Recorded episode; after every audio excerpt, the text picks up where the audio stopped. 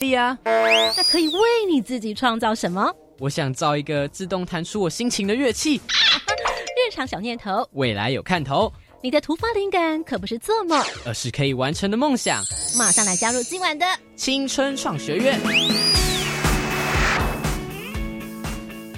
Hello，同学们，晚安！欢迎再次收听国内教育广播电台青春创学院，我是端端。在这样节目当中呢，我们要跟同学们来讨论新兴科技，主题在哪呢？先不露馅。首先，我们来欢迎今天参与的主要来宾同学。大家好，我们是建国中学城市设计班。哇，来自建国中学，我们来欢迎带队的老师，台北市建国中学资讯科潘威利老师，潘组长，你好。大家好，我是建中资讯科老师潘威利。嗯，接下来呢，我们除了有主角同学，我们来介绍一下我们三位主角。大家好，我是张毅。大家好，我是王礼恩。我是杨东汉。主角同学之外，另外来介绍我们的旁听练习生，他们来自南门国中同学。大家好，我是周少廷。大家好，我是郑成云。呃，大家好，我是王宇君。是的，好，那么今晚呢，有建国中学的主角以及我们的南门国中旁听的同学。不过呢，要来进行我们的第一个单元之前，今天为什么会来邀请到潘威利老师来跟我们分享呢？其实潘老师高中的时候，呃，在当时对你来说学城市这件事情的心情是如何呢？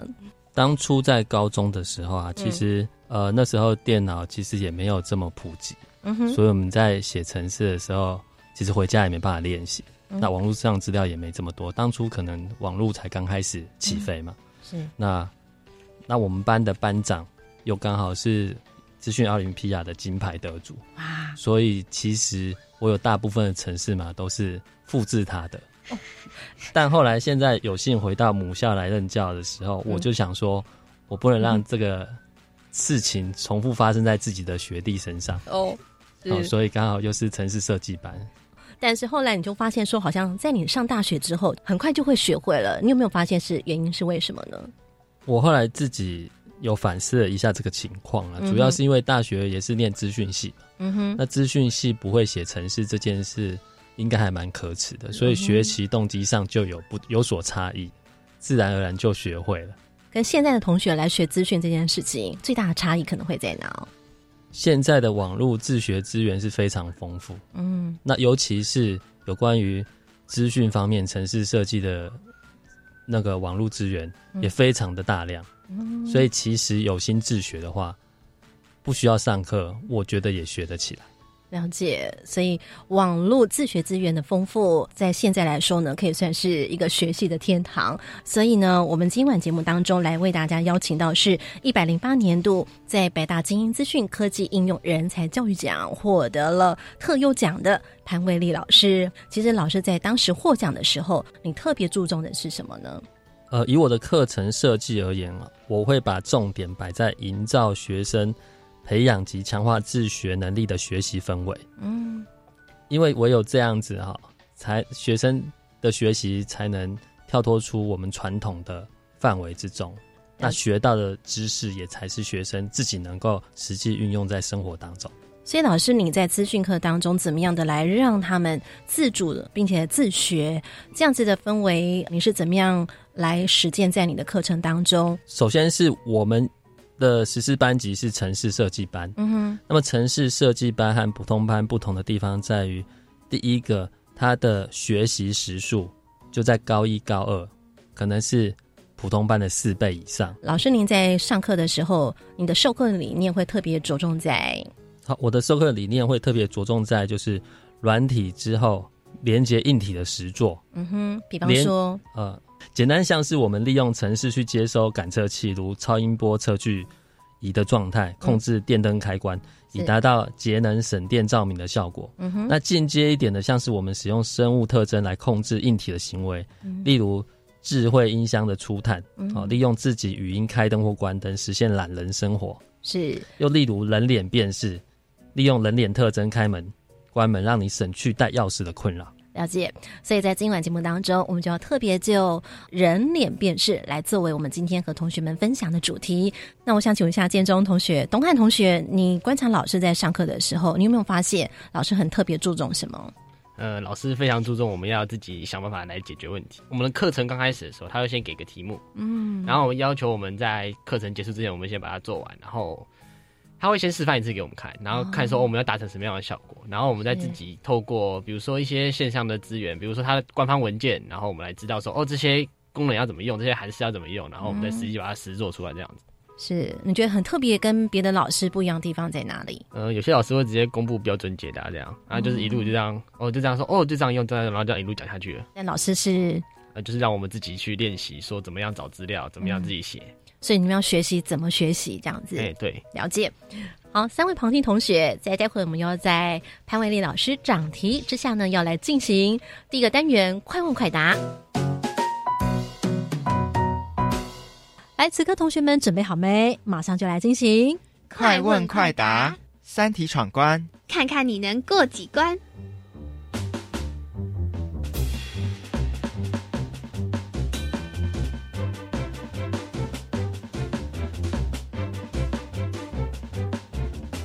那今晚的快问快答题目，将由我们的潘威利组长呢来帮我们做掌题。首先第一道题目，潘老师请出题。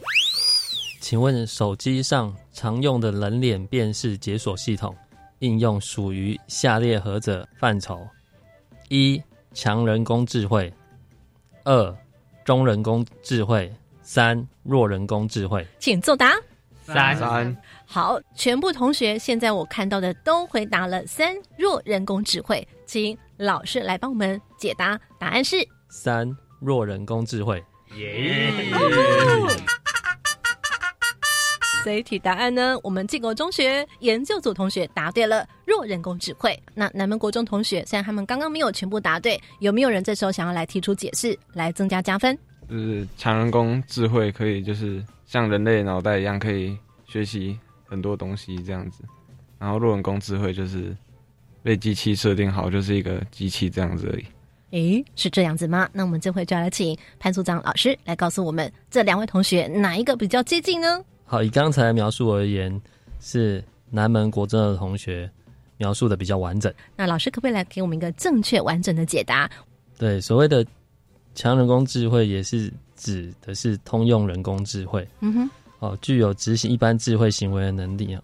强人工智慧通常会把人工智慧的意识、感性、知识和自觉等人类的特征互相连接。嗯，那因为我们这一题讲的是人脸辨识的应用，嗯，那弱人工智慧只处理特定的问题，嗯，不需要具有人类完整的认知能力，甚至是完全不具有人类所拥有的感官认知能力。嗯，所以和我们的人脸辨识是做特定人脸辨识之用。两位女生同学，你们刚听到了潘威利老师的解答之后，你们现在能够了解到什么是强人工智慧跟弱人工智慧最大的差别在哪里吗？你们觉得关键在哪里？强人工智慧可能就是比较类似人类的脑袋可以自我进化，但是弱人工智慧比较像电脑、机器之类的东西。来，潘威利老师，南门国中女同学有没有接近答案呢？是不是正确的呢？正确。哦，掌声鼓励！呼呼。好，我们在第一道题目当中，建中同学答对，但是我们南门国中同学有提出解释，这边呢是同登同分，继续来进行下一道题目喽。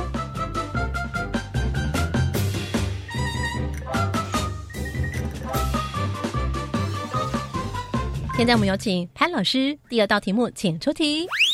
下列哪项传统民俗特异功能与人脸辨识的原理有异曲同工之妙？有异曲同工之妙哦。传统民俗特异功能，我们先不管这个选项它到底是不是在科学上面是有印证真实，但是我们就大家所通俗的了解来做选答。好，我们有两个选项：一观落阴，二阴阳眼，请作答。二一二一，我猜一好了。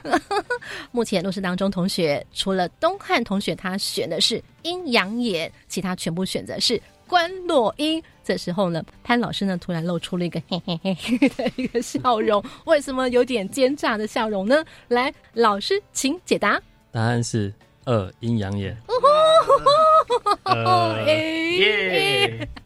东汉答对了，来，我们请问一下，东汉，你为什么认为是阴阳眼呢？跟人脸辨识有异曲同工之妙这件事情做连接？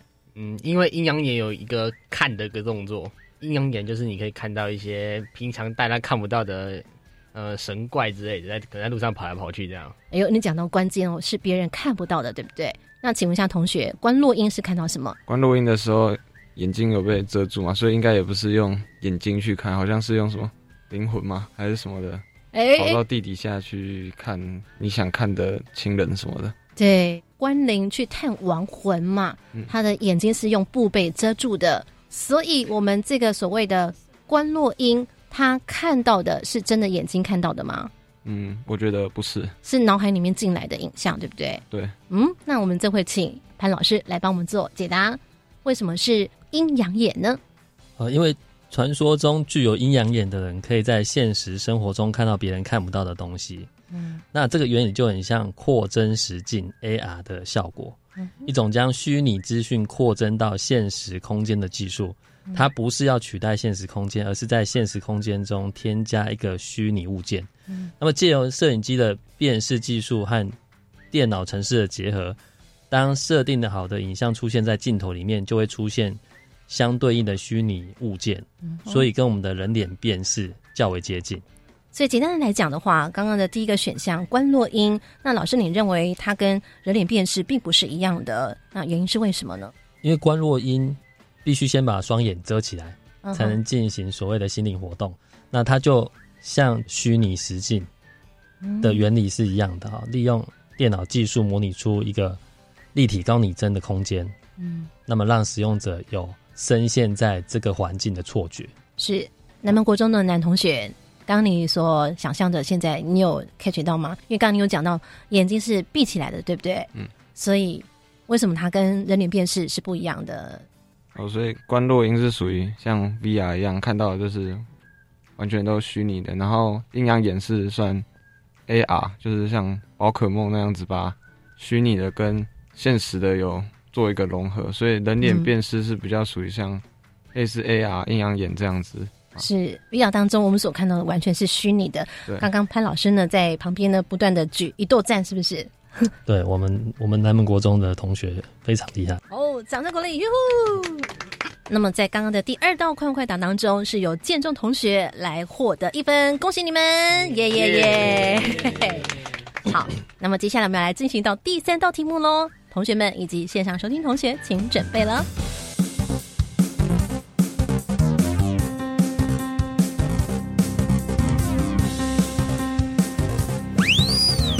在人脸辨识系统的实作过程中，哪一项工作耗费最多的时间？好，有三个选项哦：一、搜集人脸资料；二、撰写程式；三、调整系统参数。哪一个是工作耗费最多的？来，请作答。三、二、三、三。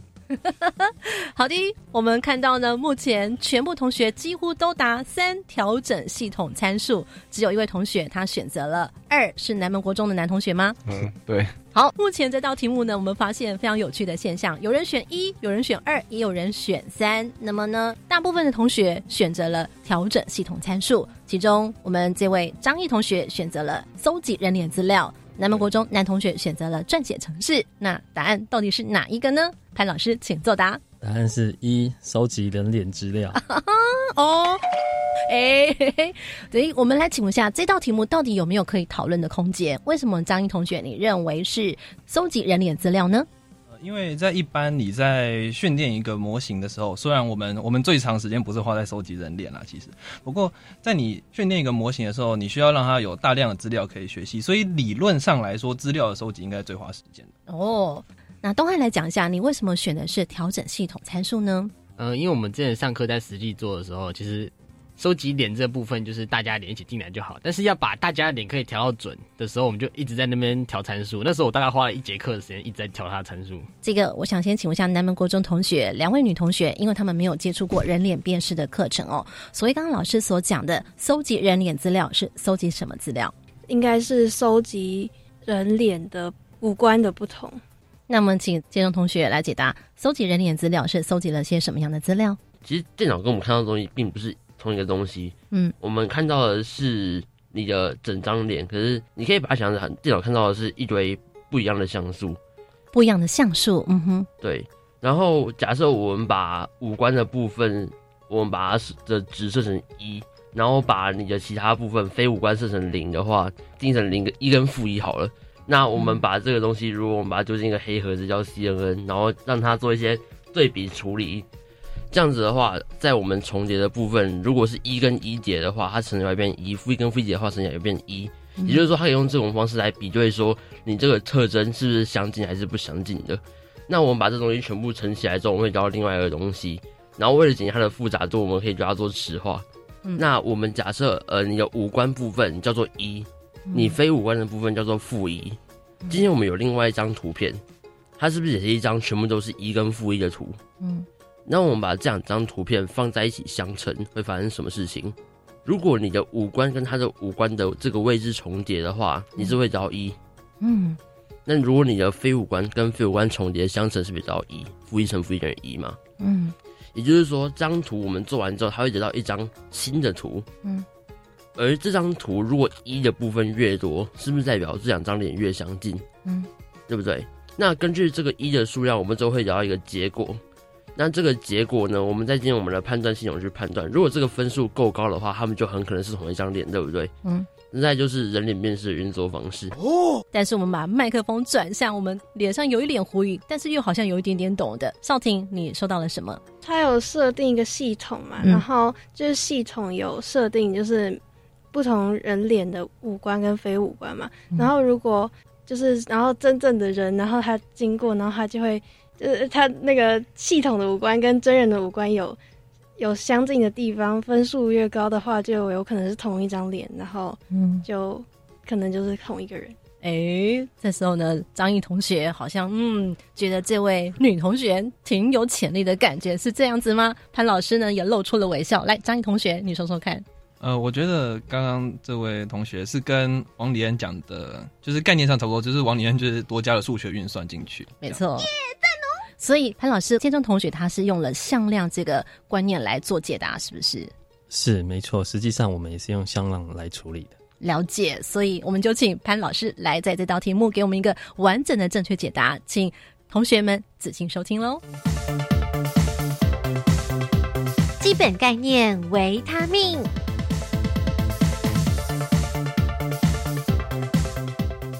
撰写程式与调整系统参数会占全部作业的约二十到三十的时间，反而是收集人脸资料以及根据训练结果检视人脸资料是否有需要再重新增加、删除无效资料等精炼工作，会占全部作业时程的百分之七十到八十。但因为实际上课程为了简化时间，所以在收集资料部分会有老师这边会先行收集。造成学生会觉得是，呃，搜集人脸资料的时间没有占那么久。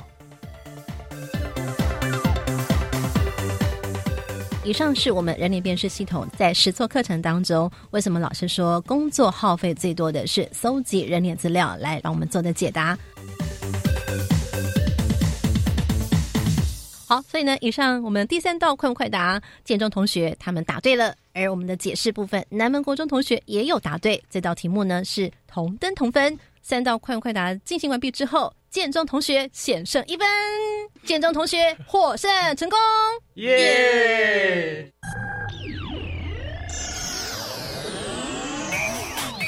关键密码传送门。好，那么经过潘老师的解释之后，我们就来进一步来反问一下我们的建国中学的同学，怎么样讲说是最耗时？举个例子给我们线上收听同学，也许还没有接触过怎么样叫做人脸辨识的搜集的同学们，让他们有所了解一下。呃，首先你要先找到人说，哦，可不可以让我拍一张照片，然后我们拿来当资料库的训练这样子。嗯，然后接下来就是要调好角度，比如说我们要。拍一张脸的不止正面，有时候连侧面都要一起拍到，嗯，还可以凸显各个那个，比如说五官的一些特征这样之类的。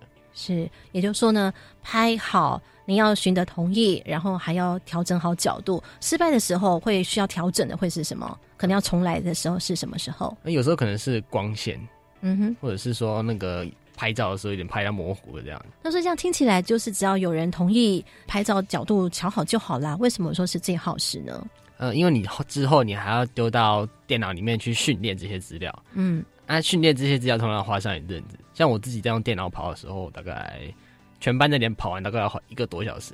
哦，刚刚你讲到了训练这两个字，我们也预告同学们在我们的后头第二集，建中同学老师呢还会再继续来跟我们分享有关人脸辨识课程当中他们怎么样的实践。刚刚你讲到训练这两个字，训练不是就应该有个教练啦？怎么样的训练呢？为什么说是训练？嗯，我们把这个图片资料，我们就丢到他的资料库里面，然后他会开始分析这些脸部的每个特征，然后把它画成比如说向量。然后再把它存起来，嗯，然后在这些过程中，我们还会去，比如说有时候会要命名说，哦，这个人是谁，这个人是谁，是谁，然后把它排一排之后，我们要等他一些时间，就是要让他分析脸部资料，主要是这个时间，因为在做运算的时候花一些时间这样。比方我们要训练一只狗，它做什么样的动作，我们要一而再再而三不断的反复训练它，它才会学会这个动作嘛，对不对？那比方说你刚刚讲的训练，这样来比拟的话，怎么样来做连接呢？董肯，你要不要来解释一下？嗯，简单的说，训练就是先让我们系统知道这个脸长怎样之后，我们就去让他算完。那接下来他会拿另外一批资料回来再验证，说哦，我这些脸是不是我算的是不是对的？那如果不对，我们就重复再来一次，我们就一直重复这样的动作，直到他精准的去判断说，哦，这张脸就是这个人。这样子了解好，我想呢，在这边做一个小节点，也希望呢，这个线上收听同学把这个部分，今天我们这集所学到的这个基本的概念有所了解之后，带着他，我们要继续走往下一集。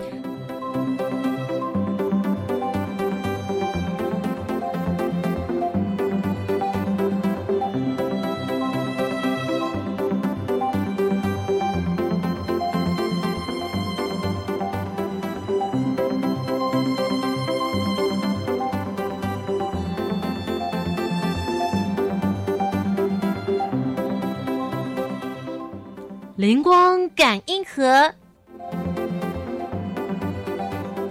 要请潘伟老师继续来跟我们分享。因为今天在节目开前的时候，我们有提到这三位同学，他们都是来自城市设计班，是吗？是，三位同学都是来自我们建中城市设计班的同学。那我晓得这三位同学他们很厉害，老师呢是在课程当中有所谓的点名系统，但他们还做出了什么呢？三位同学还主动的将人脸辨识。与图书馆的借还书系统做结合，因为我们在课程的设计当中，从高一开始，我们就鼓励同学务必积极的超前自学。嗯哼，因为讲义以及教材，我们都已经放在校内的教学平台上。嗯哼，那同时网络上的资源也非常的丰富。嗯哼，那么自学可以建立自己的学习自信心。嗯哼，啊，宁可像防疫一样超前部署，不懂的时候。互相讨论提问，所以他们在高一跟高二上课的比例也会有所分别，对不对？对，嗯，怎么说呢？在课堂时间的分配，因为高一新生刚进学校，嗯可能对于城市设计都没有概念，所以在高一上学期的课程当中，教师讲解与学生实做的时间比例，我们会是一比一。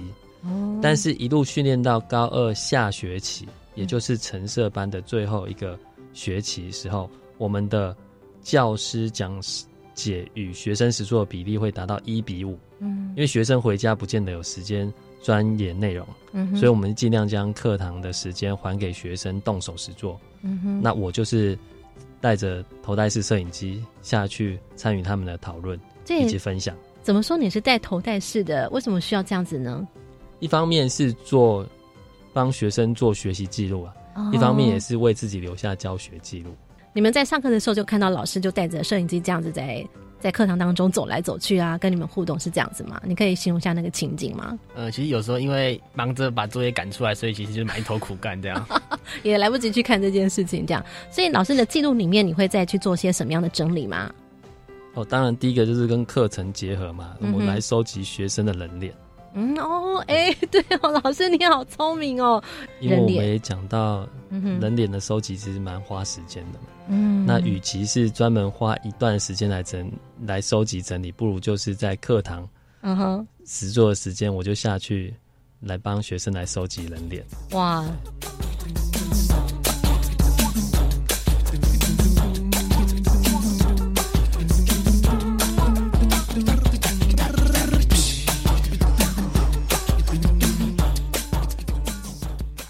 好，我想呢，今晚在节目结束之前呢，老师你也可不可以分享一下，就是说你在跟同学们做这样一个课程设计的时候，你会希望同学们培养他们在他们的自学能力的时候，怎么样来着重几个四个有个很重要的重点，对不对？比方说他们怎么样借由网络啦，或者怎么样借由动手实做啦，这方面你怎么样透过摄影机，然后去看同学们的讨论之外，你希望能够培养孩子们的重点是在哪里？我希望能够达到四个重点啊，第一个是。能够自己主动的去观看线上教材片或者是网络资源，嗯哼。好，第二个是能够自行查阅资料，然后与同才讨论，那甚至教师就扮演着引导讨论的角色，嗯哼。第三个就是将我们习得的知识动手实做在日常生活当中，嗯。那最后一个也就是最重要，就是在网络时代化所谓的知识碎片化的情况下，你必须要有。能力建构出自己的知识体系，了解。好，以上呢，我们今天在节目当中，先在这边做一个小节点，我们让大家知道，目前建国中学潘威利组长、潘威利老师，他获得的就是怎么样能够来教育同学自主的学习，特别是在营造学生培养以及强化自学能力的学习氛围。我们今天在前头快快答的题目当中也看到了这三位同学表现非常的杰出哦，在接招的时候也能够提出非常精准而且呢相当充分的解释。那同学这边也是在节目。的最后来跟我们分享，你们在网站上面呢，通常会去使用些什么样的资源呢？张毅，呃，那像我们因为刚刚提到自学非常重要这件事情嘛，那我们通常运用的就是 Stack Overflow，就是它是一个呃工程师的问答网站，就可能有人遇过什么问题啊，就 PO 上去，然后下面就有厉害的人帮你回答。那你要是遇到一样的问题，你就可以哎参考他的回答，然后来做出就解决这个问题，对吧？然后还有另外常用的是像官方文件，像呃 MDN，然后或者是 Python 的官方文件，然后 Flash 官方文件也是非常重要。那这也另外带出来的就是，其实英文也是一个很重要的部分。真的，对，因为这些东西大多数都还是英文的，Stack Overflow 各种官方文件大多数，因为他们是外国人做的嘛，所以大部分也都是英文的，所以英文能力也算是重要的一块。就说你要搜寻的时候，你要用英文字来做关键字搜寻，对不对？呃，用英文做关键字的话，通常会比用中文来的准确。了解了。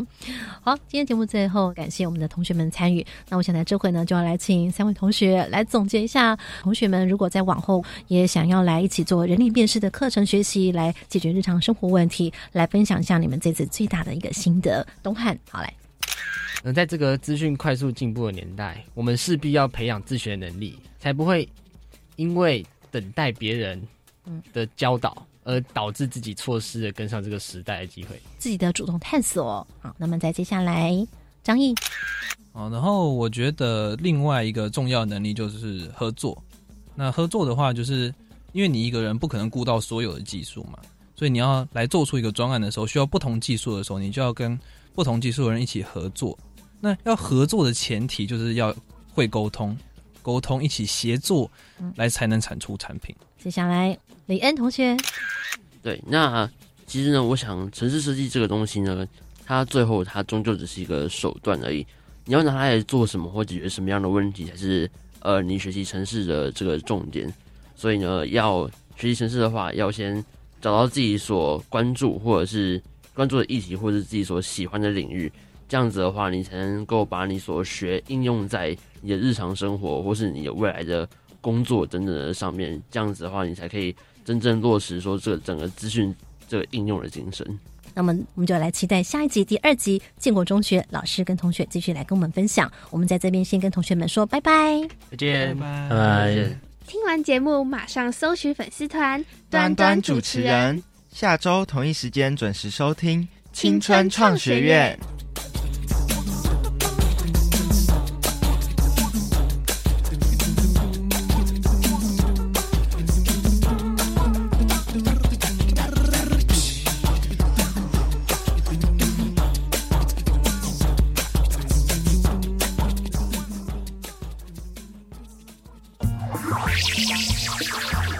玩科学，玩科学，科学可以用玩的吗？科学好好玩，科学好好玩，科学好好玩。科学是门难懂的知识吗？科学真的不简单。每周日早上十一点零五分，科学大玩家陪您用玩的心情认识科学的奥秘。科学大玩家。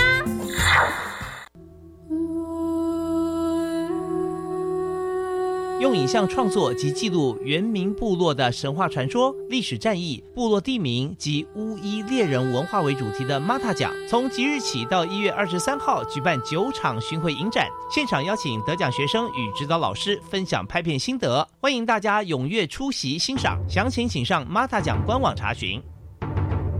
以上广告由教育部提供。儿子啊，到外地工作自己要小心哦。好，我会打电话回来报平安的。对对对，但是更重要的是打电话去更改你强制汽车责任保险的联络地址，保险不中断，妈妈才安心。好，如果民众的居住地址或通讯地址变更，也应主动告知保险公司，以确保能收到保险公司寄发之续保通知，并准时续保，以保障您的权益。若有相关问题，可拨打免付费服务电话零八零零五六五六七八询问。合唱无设限，我们是台北室内合唱团。您现在收听的是教育广播电台。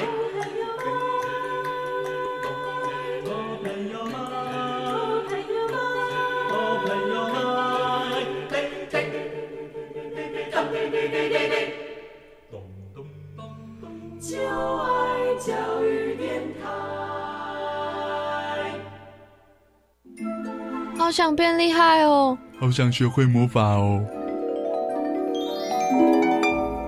听说这里有人想成为厉害的魔法师，是魔法师哎！你有什么秘诀能教教我们吗？好，那就跟着我喊这句咒语：知识速速前。每周一晚间十点半准时收听《校园 DJ 秀》，各行各业报你知，知识补给 all day long。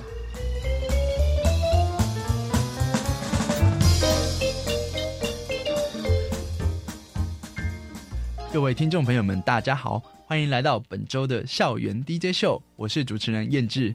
今天又来到了一个非常棒的夜晚，因为各位知道，接下来要即将迎来我们的寒假假期。寒假假期呢，大家都会想要出去玩，可是因为最近疫情严重，在这么长的假期没办法出国。这个时候呢，在台湾爬爬照呢，就会变成是一个大家会都会想要去的地方，大家从来没有去过的地方，或是不曾发掘过的地方。大部分人都居住在市区嘛，所以大部分人喜欢去一些山里面啊、海边看看。今天的节目中呢，要为各位推荐一个非常非常棒的地方，让大家在寒假的地方可以去。不过，我们节目中今天邀请到一个来宾，要来为大家讲解这个非常棒的地方哦。他是我们南澳乡公所文化观光科的科长李明香科长。科长你好，你好，好，我想请问一下明香好，我刚刚这样讲的地方，它在哪里啊？我都还没公布它的名字哎。它位在宜兰的最南端的一个乡镇哦，宜兰的最南端的乡镇，它叫做就是南澳乡哦，南澳乡。嗯，我相信，因为大家可能对南澳乡比较陌生，毕竟我们听到的名字比较常常听到是南方澳。明香可不可以跟我们讲一下南澳是怎么样的一个地方呢？然后它位在宜兰最南端。你刚刚讲的南方澳，它其实是在苏澳的旁边。对，然后你再下去的话，从苏澳再下去就会先到东澳，然后东澳再下去就是南澳。是对，然后。嗯，其实我们南澳乡是宜兰呃面积最大的一个乡镇，然后宜兰有两个原民乡，一个就是南澳乡，然后一个就是大同乡，是，然后都是以泰雅族的居民为主这样子，然后我们南澳乡呃有七个村。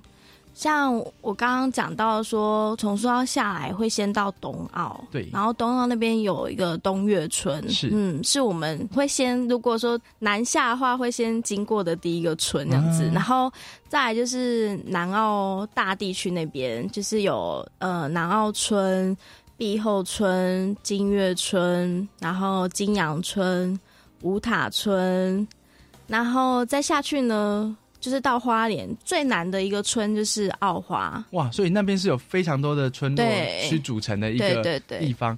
哇，那这样等于说，如果到那边，他们那边全部的村落大部分都是泰雅族吗？对，几几都是，几乎都是。那这样想跟明山询问一下，他们在不同村落之间的，他们是都是有血缘关系吗？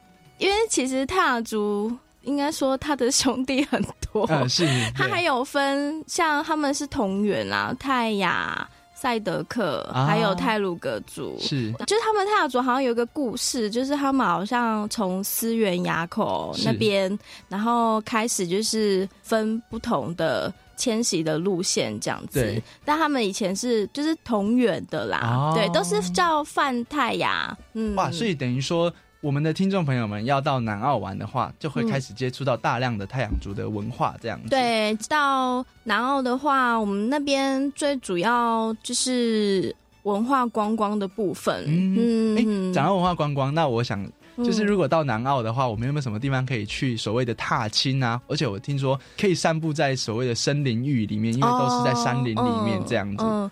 如果到南澳的话，第一印象大家一定会是先想到玩水的部分，对，就是夏天的时候，然后他们一定会去金月瀑布，嗯，对，或是东岳涌泉，是，嗯，东岳涌泉它就是在你如果坐火车的话，经过东澳的时候。往下看，它桥下有一个涌泉，嗯，然后它的特色就是它是冷泉，而且它比苏澳冷泉还要冷。哇，对，苏澳冷泉好像大概才。二十几度吧，然后但是东岳冷泉它是介于十四到十六度之间，哇，嗯，就是还蛮凉，然后就是可以在那边，它是有一个园区，目前是没有开放的啦，因为防疫，所以它是到今年的应该说夏天的话可能才会开放，嗯但是还是要看中央防疫中心的那个规定样子。然后如果说有机会的话呢，就可以先去那边玩。泡冷泉，然后再下来，然后再去瀑布那边。嗯，对。可是我们然后还有另外一个瀑布也很漂亮，哦，就在澳花。澳花。对，上次我有去，它可能是最近开始红起来的。这算是名山的私房景点呃，也不算，它其实是它是南澳的秘境。然后它先走进去，因为它车子不能停到里面，所以你在一个路口的时候，你就要。停车了，是。对，然后要步行，大概要走，它里面还有一个步道，对它，然后走完那步道大概要走三十分钟，你就会看到瀑布这样子。哇哦，对，如果说讲到步道的话呢，就是然后它除了有丰富的自然资源嘛，对，那自然资源部分呢，如果说。就是生态旅游的部分啦，想要来南澳的话，一定是要走深度旅游的部分。你可以先像我们那边有一个国家朝阳步道，哦，嗯，它其实它的行政区不在南澳乡，因为南澳很特别，它一条那个台九线，然后分两个行政区，就是往上是南澳乡，然后往下是苏澳镇。对，然后朝阳步道它是靠那个。海那边，嗯，走那个步道上去呢，就是可以，就像你讲的，很像在森林啊，享受森林对，但是它可以看到山，然后也可以看到海，有山又有海，对，所以它它的景是很漂亮。如果说大家想要去那边拍照的话，那听众朋友们想要看山又看海，那这应该是最好的选择。而且它也不会走很久，它走大概一个小时而已。这样还不错，就是又不会到说哦，好像要准备的非常充足啊，像登山这样子去。对，而且如果走完的话，下来它下面还有卖，就是那边的海鲜，然后可以顺便吃大饱口福这样子。对，那我想问一下，说除了森林浴之外呢，有没有什么部落体验啊，或是去了解这种原住民的文化，去了解他们的一些不管是美食。还是他们的服装、他们的习俗等等的。那不知道在南澳有没有像是提供这种所谓的部落体验的这种服务呢？嗯，部落体验有，像金月部落的话，他们里面有一个文化园区。嗯，你如果进去的话，它有很多一些传艺的工坊。哦，嗯，所以就是有编织的工坊，然后也有一些做木工的。工坊，藤编的工坊，就是它里面有很多工艺师啊。是，其实如果上网的话，或是到我们的官网的话，我们都有提供这个资讯，或是我们的 D N 都有。是对，然后它里面还有一个部落厨房，是嗯，这那壁后和金月都有。但是如果说真的真的来南澳，想要就先立马可以知道说，哎，这里有什么样的泰雅文化话，就先到乡公所的后面有一个泰雅文化馆，哦。对，那就是我们科里面呃我们在管理的一个文化馆。哇哦，对，然后它周六周日都有开，然后周一是公休的。是，对，所以说就是游客来的话呢，因为馆里面我们是从二零零八开馆的，是。对，然后总共三层楼。它的一楼呢，在介绍我们就是刚刚主持人前面讲到，就是说，哎，南澳它的迁徙史，是。哎，从以前到现在，然后还有就是我们我们还有一个很有名的沙运的故事。啊对对对。对就是有一个少女，她为了就是帮老师背背东西走那个路，然后后来跌落嘛是的那个沙运的故事，在里面我们也有特别就是帮他做了一个小小的展，这样子。哦对，他是常常设展，就是一直都在的，只要游客来，他都可以看得到说，哎，我们南澳这边。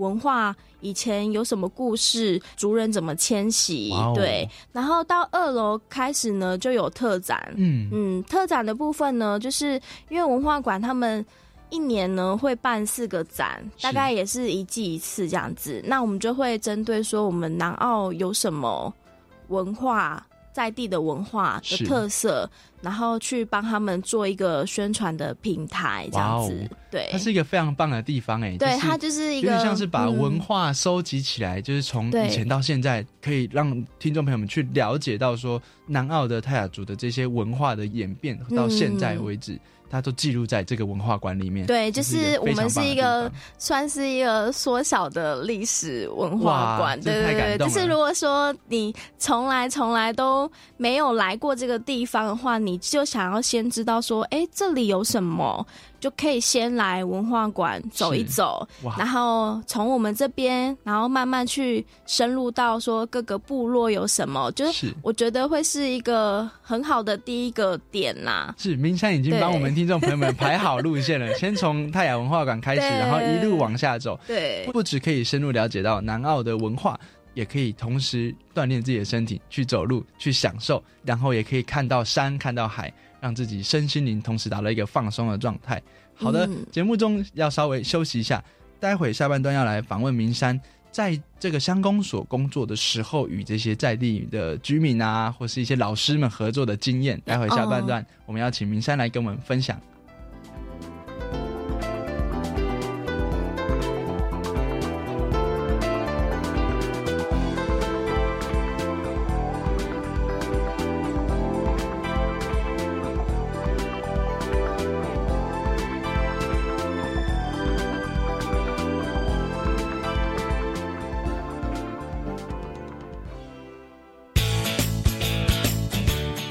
知识小学堂，上课喽！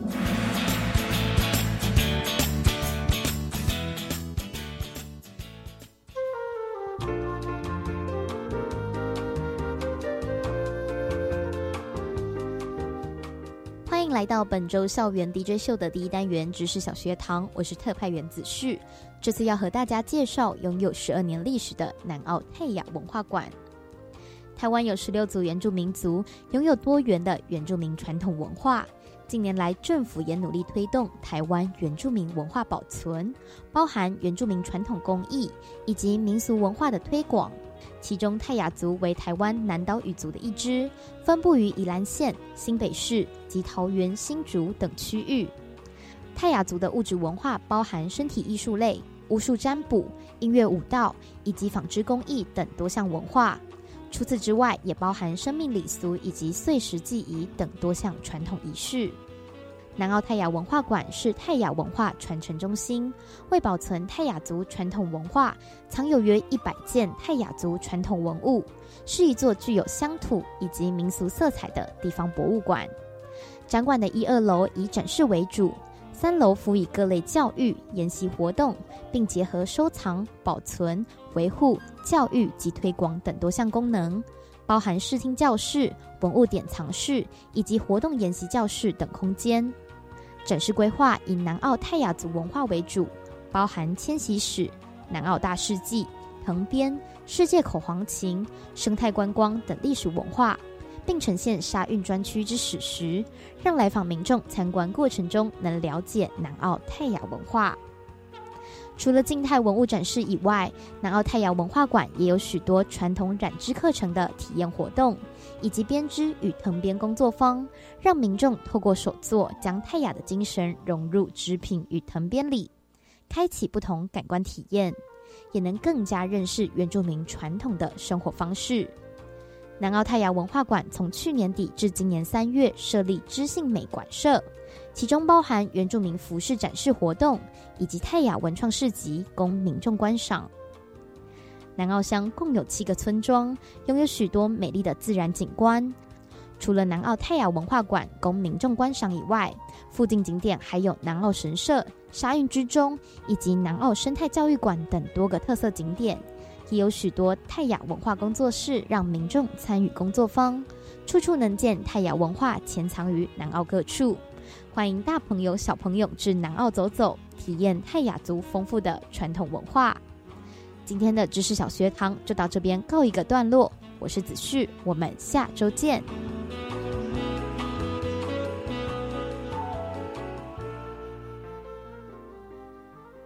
欢迎回到节目中，我们继续访问明山课长。像您们在这边办活动的时候，常常会跟一些不管是在地的居民，或是在地的老师们。做一些结合以及交流，然后让推推广给民众知道。那我想问一下，你可不可以针对这个去做一些经验的分享？我们文化馆去年十一月的时候有办一个直系美的特展，然后它除了呃它的泰雅文化呢，就是它蛮大的一个特色，就是他们编织的文化。嗯，因为泰雅族的编织算是在原住民中还蛮算翘楚吧，我觉得对。然后我们在近几年啦，就是一直有在跟。织女，我们都叫织女，嗯，就是编织的老师，我们都叫织女，对，听起来浪漫，对，听起来，对，真的听起来很浪漫。然后我们就是一直有在跟他们做一些，譬如说，就是从编织，它是从苎麻种植那个苎麻，是，然后到染色，然后到编织的一些文化的课程，对，就是有请些工坊的老师来教，甚至是。老师们自己培训这样子，对，所以我们一直有在培养种子的老师，因为毕竟现在的年轻人，他们已经很少去接触这个部落的文化了。这个这个很重要，对，所以传承是我们文化馆就是一个很大的一个使命这样子。然后在知性美子这个特展呢。除了是传承的意义的话，还有就是创新的部分。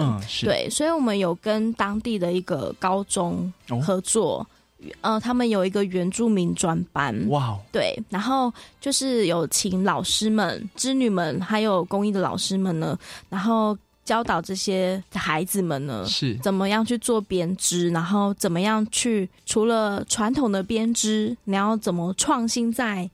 你设计的衣服上，哇，对，然后。就是培养了一段时辰，然后做一个成果展这个活动。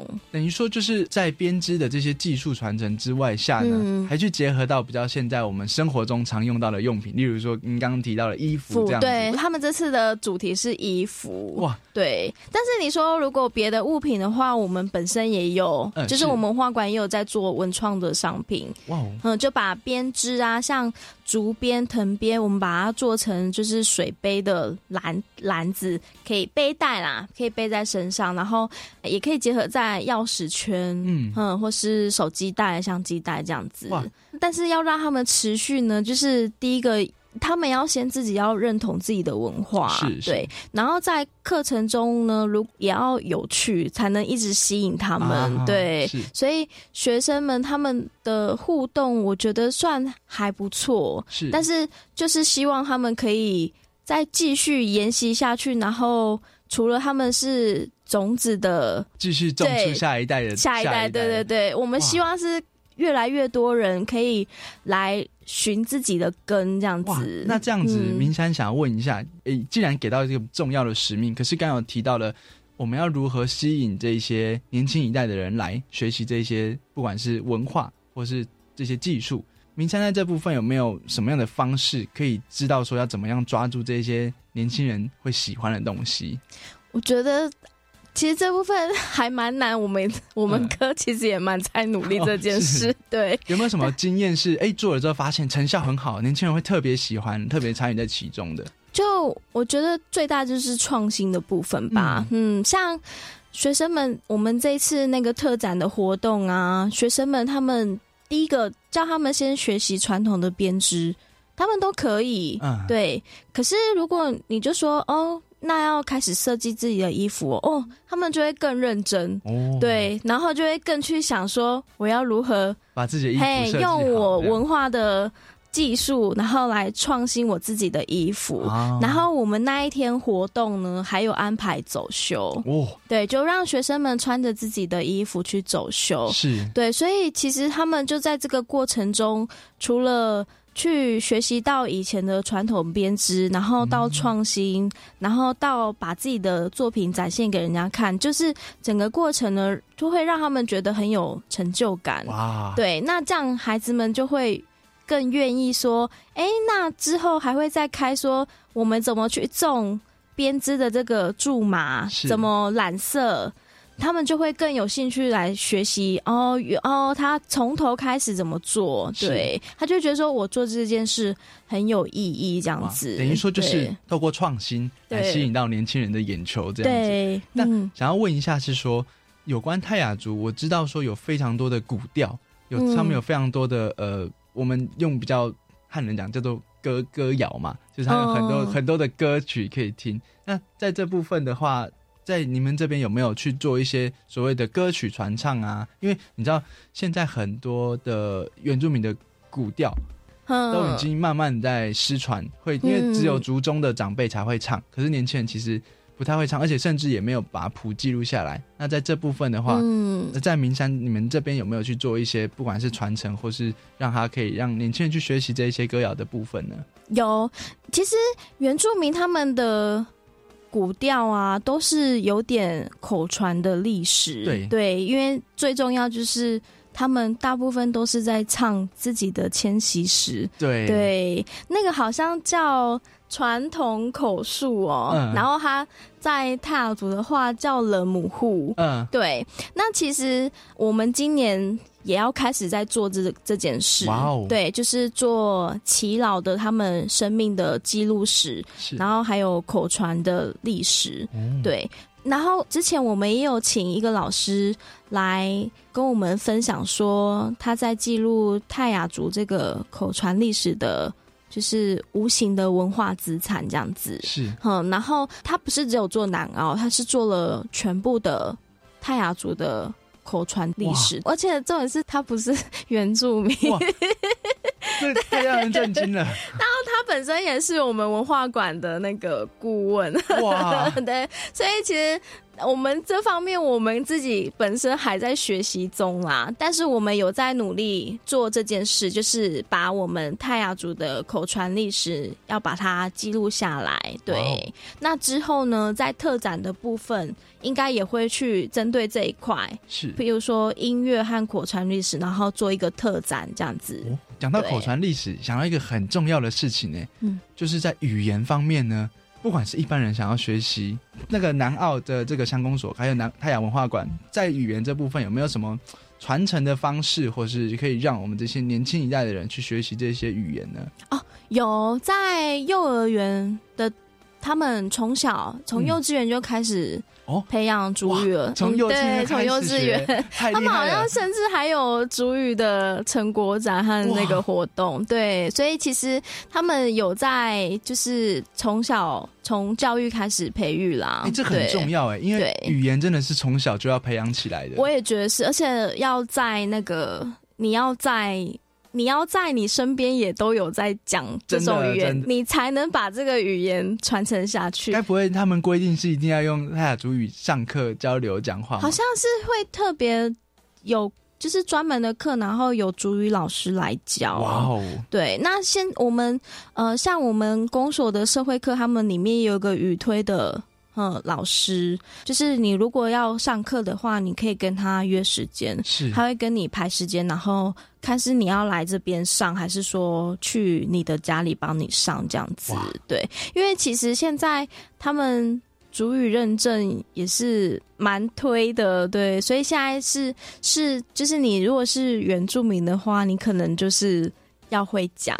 哦，从制度上啦，像现在。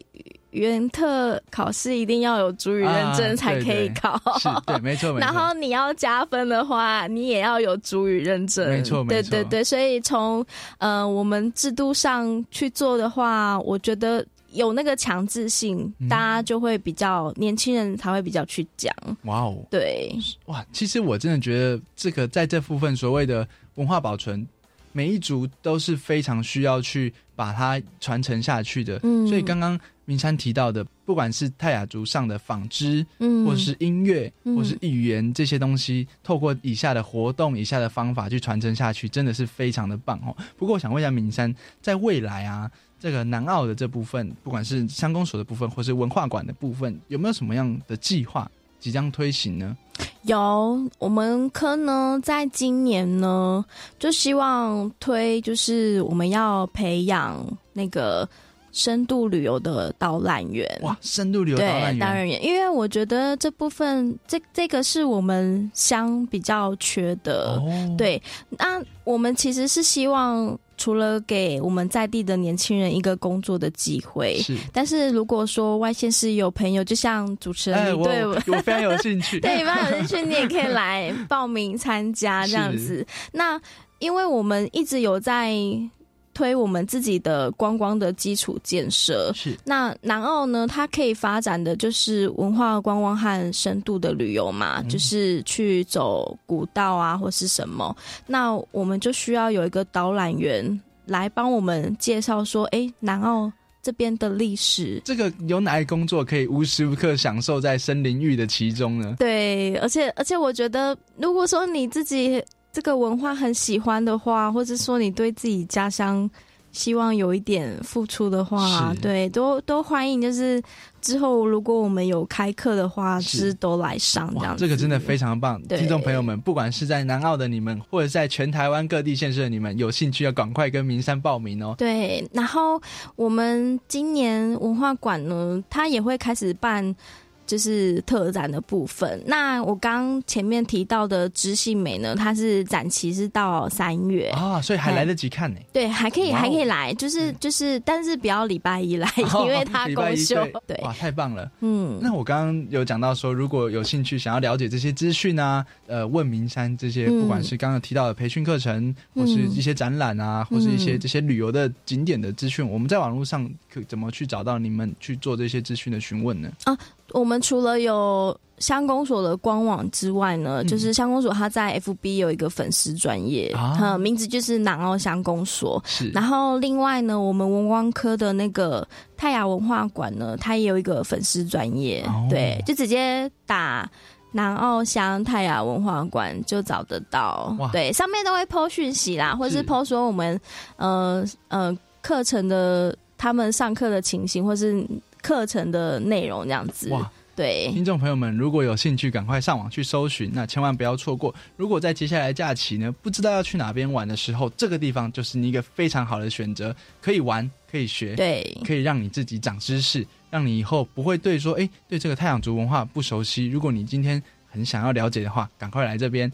也许搞不好还可以遇到明山 来特别为你导览，这样子是有非常有机会。可以打电话到我们科啦，是特别指定说，呃，我我想要报名那个导览员这样子。好的，非常谢谢明山来到我们节目中，不止跟我们讲了这么多泰雅族的相关文化知识，以以及南澳乡公所和文化馆在做的这些活动推广，让大家有地方去玩，又有知识可以学习。节目的尾声要在这边跟各位听众朋友们说晚安了。下次我们有机会再请到明山来到我们节目中，跟大家好好分享更多的知识跟经验。我们校园 DJ 秀下个礼拜空中再会，大家拜拜。耶，谢谢。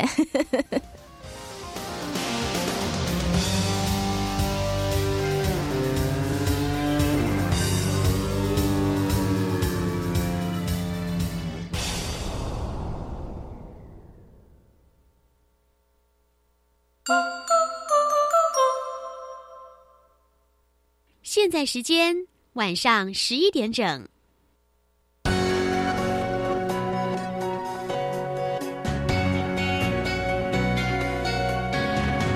Open your mind，就爱教育电台。